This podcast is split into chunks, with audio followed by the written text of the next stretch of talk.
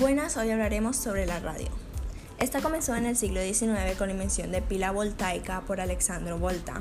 Desde ese comienzo se comenzaron a construir los primeros telégrafos, los cuales fueron evolucionando gracias a las aportaciones de Samuel Morse en el código Morse.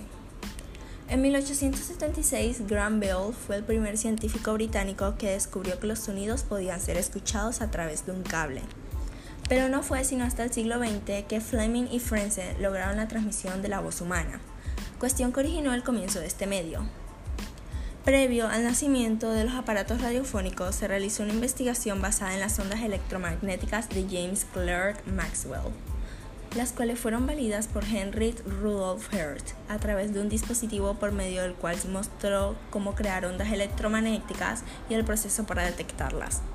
Sin embargo, fue Marcocchini quien gracias a sus conocimientos permitió que las señales sonoras pudieran propagarse hasta 20 kilómetros, un gran logro para la época y para la evolución de este medio. El radio en América Latina surgió por los argentinos que comenzaron a fabricar los aparatos radiofónicos. El médico Enrique Susini montó un transmisor de 5W en la azotea del Teatro Coliseo para llevar a cabo la primera transmisión siendo hasta el 27 de agosto de 1920 cuando por fin pudo transmitirse en Buenos Aires, una ópera de Richard Wagner. Fue considerado el primer programa dirigido al público de todo el continente. En la radio en México comenzó en 1921. Fue el año en el que hicieron las primeras transmisiones radiofónicas por Constantino de Trabana, quien inició en Monterrey las transmisiones regulares de una emisora a la que llamó TND, que sus siglas son Trabana Norte Dame, en cuyo programa había un tenor, dos pianistas y un declamador. En 1923 se propició una serie de Radio Mía en México, puesto que en marzo comenzaron las transmisiones de la emisora.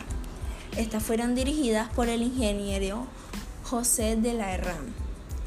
El 8 de mayo de este año surgió la Casa de la Radio, que posteriormente es identificada por las siglas del señor Raúl Azcaraga. Años más tarde, el 18 de septiembre de 1930, inició sus actividades la XEW. El primer locutor de esta estación fue el actor Arturo de Córdoba, con una programación versátil. Esta radiofusora comenzó sus actividades con el eslogan de XEW, la voz de la América Latina desde México.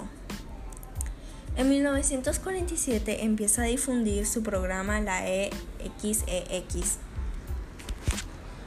en los años 70, algunos de los programas que marcaron la época fueron La Tremenda Corte, un programa dirigido por personajes de comedia radiofónica en el encabezado Leopoldo Fernández que se estructuraba a base de preguntas y radioescuchas que contestaban rápidamente y se llevaba un premio. Es un hecho con el paso de los años, el radio, este medio de comunicación, ha evolucionado de forma sorprendente adaptándose a las nuevas tecnologías de comunicación. Es un medio que lejos de entender también funge como medio informativo. Muchas gracias.